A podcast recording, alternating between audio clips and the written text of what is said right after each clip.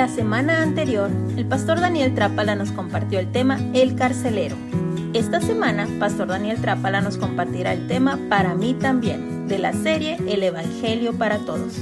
El versículo de la semana es, Vuélvete a tu casa y cuenta cuán grandes cosas ha hecho Dios contigo. Y él se fue publicando por toda la ciudad cuán grandes cosas había hecho Jesús con él. Lucas 8:39. Te invitamos a compartir este versículo con tu familia y hacerte las preguntas. ¿Qué aprendo de Dios y qué aprendo de mí? Y ahora, Señor, nos ponemos en tus manos y declaramos sobre nosotros tu unción, la unción de tu Espíritu Santo, para hablar, para escuchar, para recibir tu palabra, para declarar tu palabra. Confiamos en ti, confiamos en tu unción, confiamos en tu gracia, confiamos en el poder de tu Espíritu Santo y confiamos en tu palabra, en el nombre de Jesús. Amén. Amén. Ok, ya escucharon el versículo de la semana un par de veces, ya saben de qué se trata. Estamos en el año del Evangelio. ¿Cómo se llama este año en San Pablo?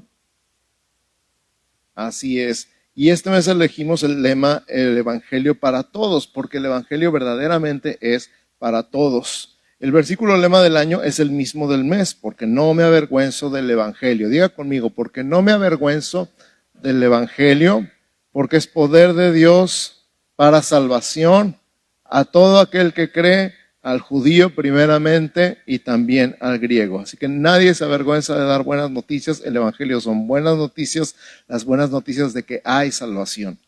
Y el Evangelio es poder de Dios para salvación. Ese es nuestro lema del mes y también nuestro lema del año. Hemos observado cómo recibieron el Evangelio varios personajes en el libro de los Hechos, Pablo, Cornelio, el etíope y el carcelero y hemos analizado la dirección del Espíritu Santo para Ananías, para Pedro, para Felipe y para el mismo Pablo, ya como, como apóstol, como misionero. Hemos tomado lecciones clave para nuestra vida en estos pasajes.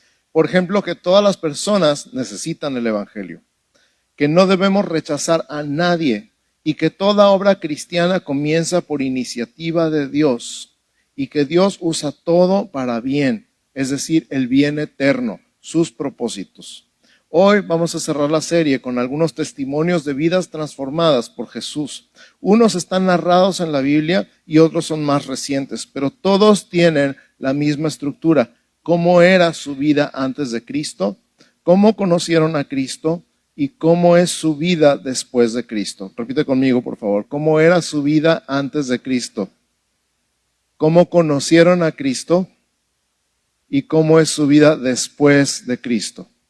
En estos cuatro, cinco ejemplos que vamos a usar, vamos a descubrir estos tres elementos. ¿Están conmigo? Super. Primer ejemplo, el endemoniado Gadareno. Lucas capítulo 8, versos 26 al 39. Lucas 8, 26 al 39. Acompáñenme su Biblia, por favor. Les doy un segundito para buscarlo. Ya merito. Lucas capítulo 8, versos 26 al 39. Super, vamos leyendo. Y arribaron a la tierra de los Gadarenos, que está en la ribera opuesta a Galilea, del otro lado de Galilea en el mar. Al llegar a él a tierra, al llegar él, perdón, a tierra, vino a su encuentro un hombre de la ciudad endemoniado desde hacía mucho tiempo y no vestía ropa ni moraba en casa, sino en los sepulcros. Este, al ver a Jesús, lanzó un gran grito y postrándose a sus pies, exclamó a gran voz, ¿qué tienes conmigo, Jesús, Hijo del Dios Altísimo? Te ruego que no me atormentes, porque mandaba al espíritu inmundo que saliese del hombre pues hacía mucho tiempo que se había apoderado de él, y le ataban con cadenas y grillos, pero rompiendo las cadenas era impelido por el demonio a los desiertos. Y le preguntó Jesús diciendo, ¿cómo te llamas? Y le dijo, Legión, porque muchos demonios habían entrado en él. Y le rogaban que no los mandase ir al abismo. Había ahí un hato de muchos cerdos que pasían en el monte, y le rogaron que los dejase entrar en ellos, y les dio permiso.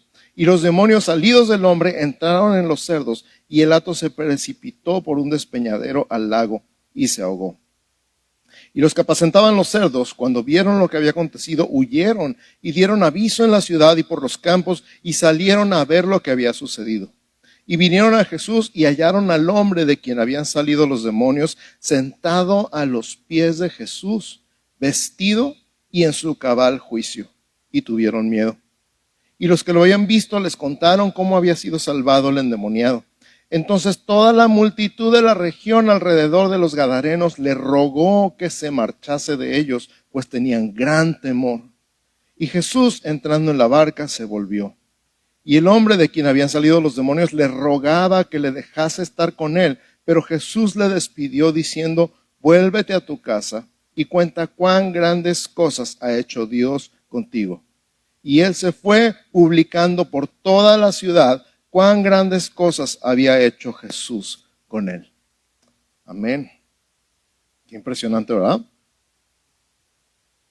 Ok, ¿cómo estaba antes de Cristo? ¿Qué me dicen? Demoniado, ¿qué más? Atormentado.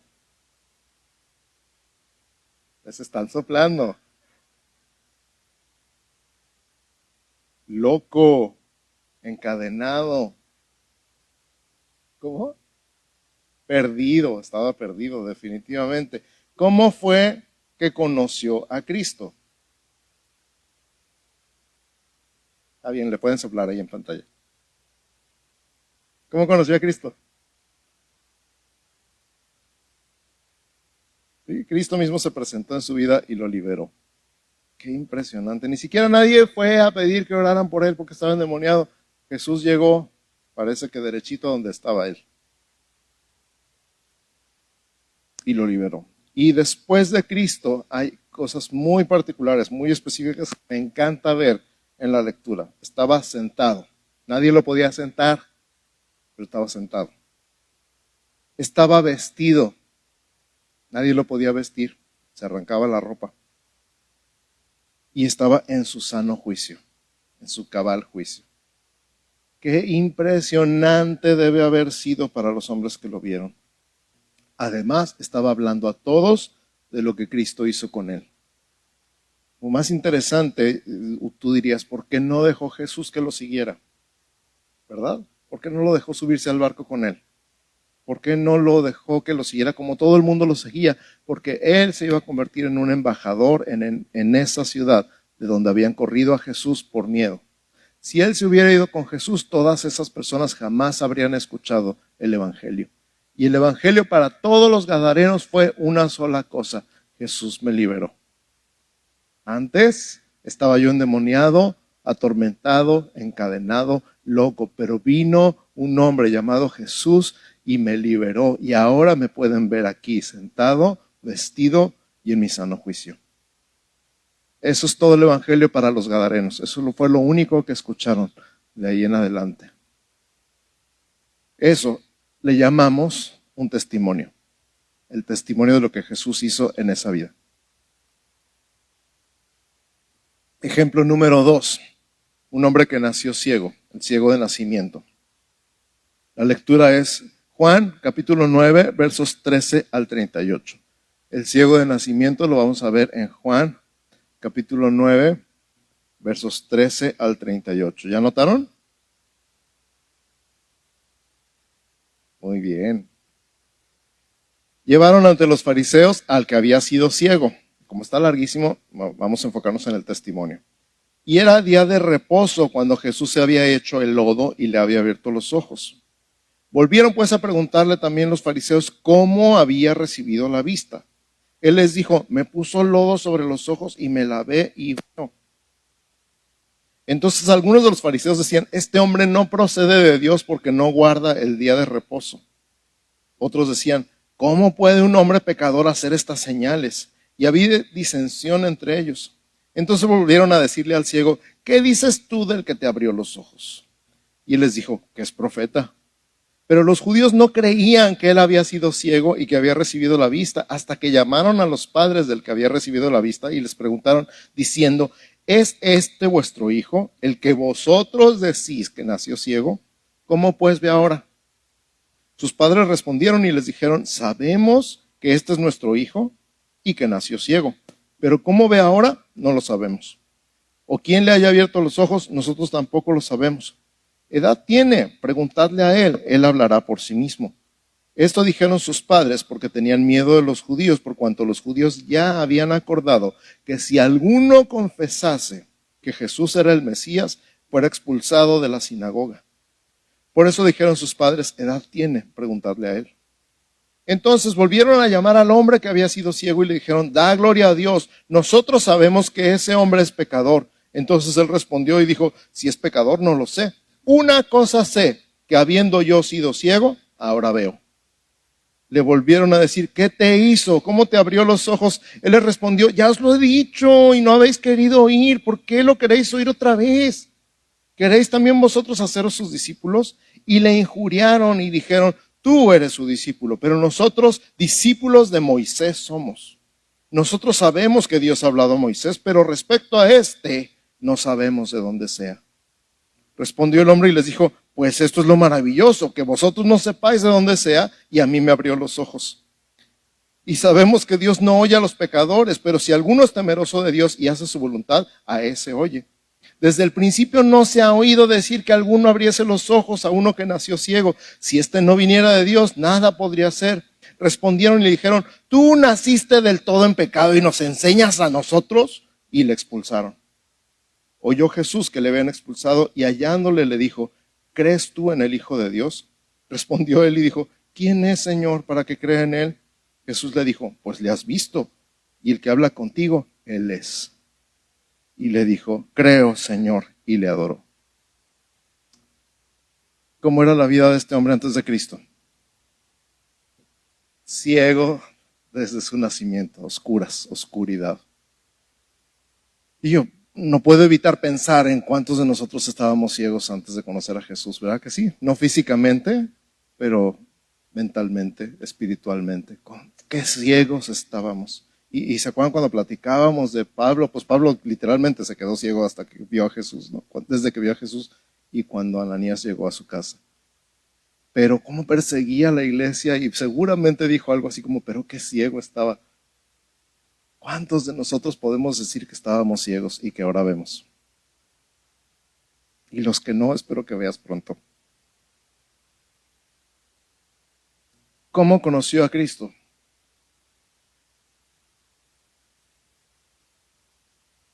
le puso lo en los ojos y lo mandó a lavarse y recibió la vista. Ni siquiera sabía quién era. Él no fue como Bartimeo que clamó, Jesús, hijo de David, ten misericordia de mí. Él no estaba haciendo nada. Cuando pasó, si leen el pasaje completo, los discípulos le dijeron, Señor, ¿quién pecó? ¿Este o sus padres? Híjole, igualito que algunos de nosotros. ¿Quién pecó? ¿Este o sus padres? Para que Dios lo haya castigado con la ceguera.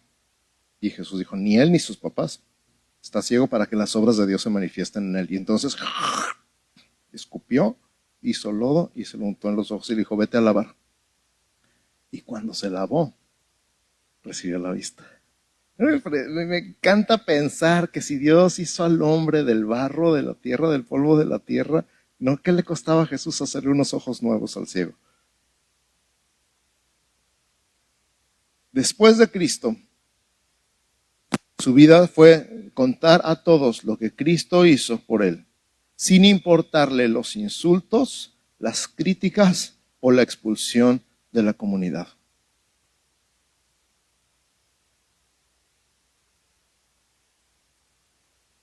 Voy a repetir eso porque es importante. Contando a todos lo que Cristo hizo por él, sin importarle los insultos, las críticas o la expulsión de la comunidad. Y esta frase se me va a quedar pegada para siempre. Una cosa sé, que habiendo yo sido ciego, ahora veo. Puedes debatir lo que quieras, pero rebate eso. Puedes dar toda una disertación de teología, de toda la doctrina, puedes decir todo lo que sabes de Biblia y de Dios, todo lo que has escuchado y leído de todos los autores clásicos de la historia de la iglesia. Y siempre va a haber alguien que te quiera debatir y contestar y rebatir, pero lo que no pueden rebatir es lo que Dios hizo contigo.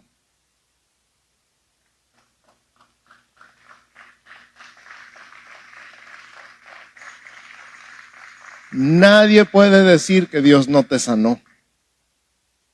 Nadie puede decir que Dios no te liberó.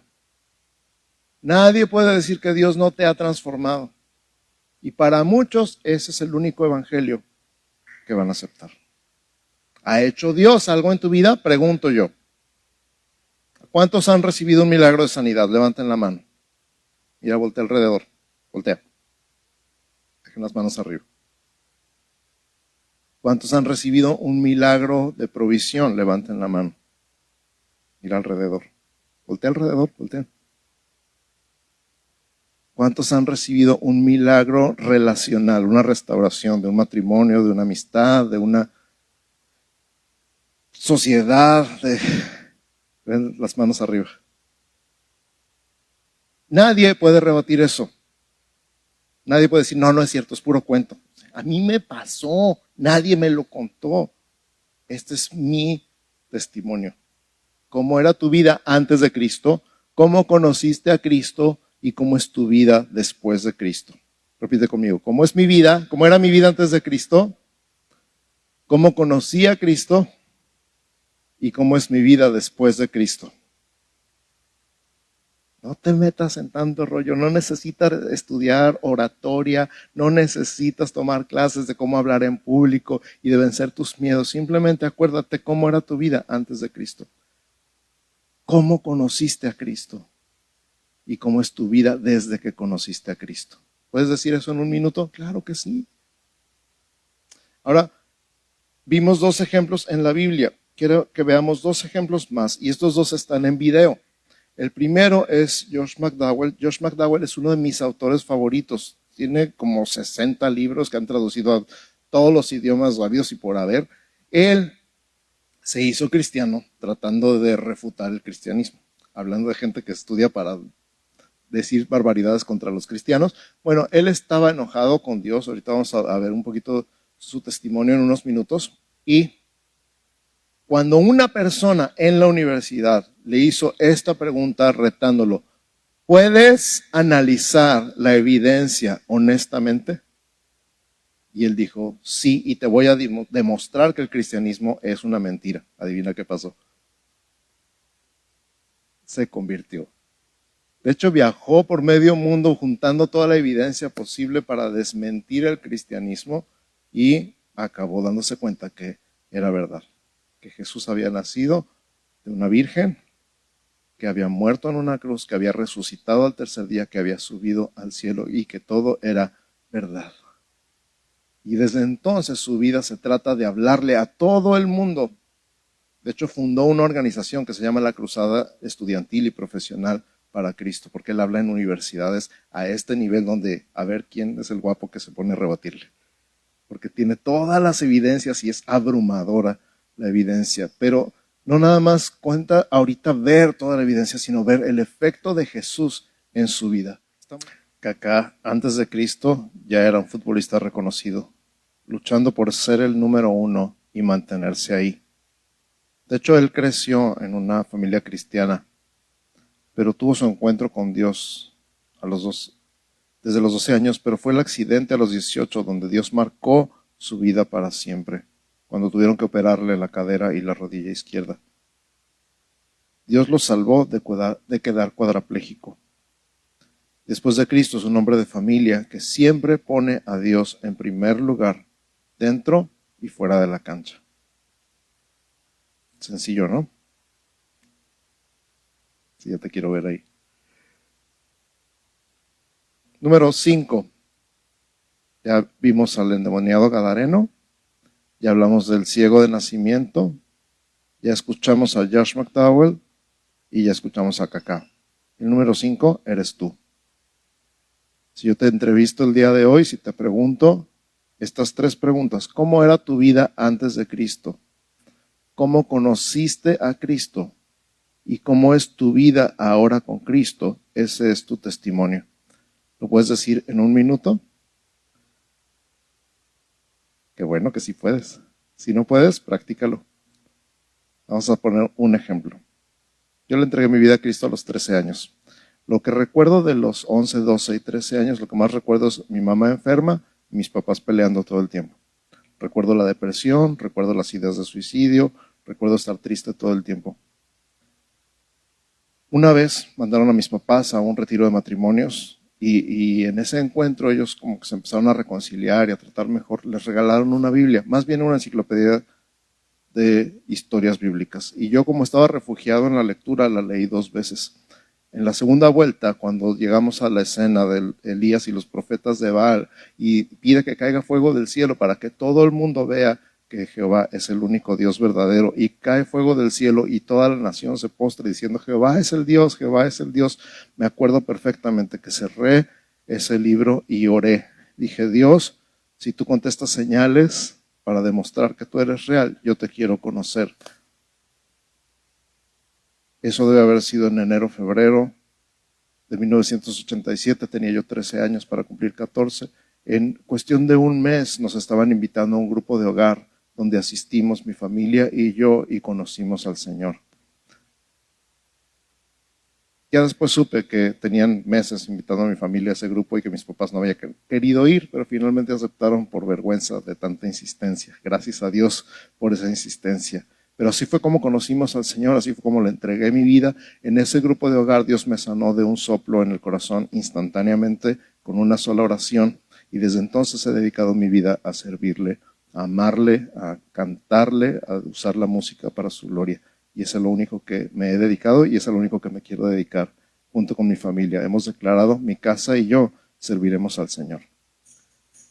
Y ahora tú, ahora tú, toma tu teléfono o toma tu libreta donde estás tomando notas y escribe, número uno, cómo era mi vida antes de Cristo. Igual, dos, tres palabras. Ya vimos los ejemplos del Gadareno, del ciego de nacimiento, de George McDowell, de Kaká, y ya me escucharon.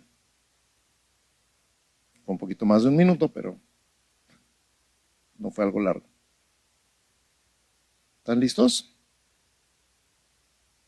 Ahora te voy a pedir que te pongas de pie, busques a una persona que no conoces y le digas en un minuto cómo era tu vida antes de Cristo, cómo conociste a Cristo y cómo es tu vida después de Cristo. Un minuto, corre tiempo. Vamos a orar mientras el grupo de alabanza se acerca. Pónganse todos de pie, vamos a ponernos todos de pie, por favor. Y vamos a orar unos por otros. Vamos a orar unos por otros. ¿Por qué? Porque nuestro corazón como iglesia, y yo sé que el corazón de Dios está, que tú seas capaz de ser tan breve, tan conciso y tan claro como el ciego de nacimiento. Yo solo sé una cosa, que antes estaba ciego y ahora veo.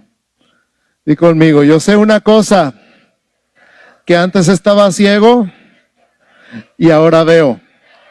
Dile otra vez conmigo, yo sé una cosa que antes estaba ciego y ahora veo. Voltea con tu vecino y dile, yo solo sé una cosa, que antes estaba ciego y ahora veo. Escucha, la, la, historia de la iglesia es como si el libro de los hechos se siguiera escribiendo, solo que ahora ya no habla de Ananías, de Pedro, de Felipe o de Pablo, habla de ti. Ahora ya sabes que el Evangelio es para todos. El Evangelio son las buenas nuevas de salvación, por gracia, por creer en Jesús. Si no sabes gran cosa de la Biblia, aprende, pero seguramente podrás decir algo tan sencillo como yo solo sé que antes era ciego y ahora veo. Así que vuelve a tu casa, cuenta cuán grandes cosas ha hecho Dios contigo. ¿Reconoces esas palabras? Fue lo que Jesús le dijo al Gadareno, regresa a tu casa y cuenta a todos cuán grandes cosas ha hecho Dios contigo. No nada más el día que te convertiste, porque Dios sigue hablando a tu vida, Dios sigue trabajando contigo, sigues teniendo encuentros con Dios. Cada vez que Él se presenta a tu vida, hace algo te cambia, te transforma de una manera, te vuelve a tocar, te vuelve a sanar, te vuelve a liberar del peso que a veces tú mismo te echas encima y vuelves a ver un milagro y vuelves a ver sus maravillas y tienes el testimonio. A veces decimos los testimonios, pero en realidad es un solo testimonio, el testimonio de Dios en tu vida. Sigue creciendo, sigue continuando, sigue Sigue añadiéndose al testimonio de Dios todas las cosas que Dios hace cada semana, cada mes, cada año en tu vida. Siempre vas a tener algo nuevo y fresco que contar. Y puedes decir, desde que conocí a Jesús, mi vida nunca, nunca, nunca volvió a ser la misma. Así que yo quiero orar por ti y quiero que oren unos por otros para que el Espíritu Santo les dé a ustedes el valor, la confianza, la claridad de, decir como el ciego, yo solo sé que antes estaba ciego y ahora veo, pero en tus propias palabras, ¿qué fue lo que pasó? Y que cuando veas a una persona en la calle, que cuando veas a alguien que te está sirviendo una mesa en un restaurante, que cuando veas a una persona llorando en una plaza, que cuando veas la necesidad puedas tener el atrevimiento por el poder del Espíritu Santo de acercarte y decirle, perdón que te interrumpa, pero me dejas decirte una cosa en un minuto y que tú tengas ese valor, ese atrevimiento y que puedas hablar a todos de las grandes cosas que Jesús está haciendo contigo. No solamente ha hecho, sino está haciendo contigo. ¿Sabes por qué? Porque el Evangelio es para todos. Porque Tijuana necesita escuchar el Evangelio en todos los niveles. Y tú eres el que les va a decir. La iglesia, que el Señor te bendiga y te guarde, que el Señor haga resplandecer su rostro sobre ti, tenga de ti misericordia, que el Señor alce sobre ti su rostro y ponga en ti paz, en el nombre de Jesús. Amén, amén, amén. Buenas tardes a todos, bendiciones.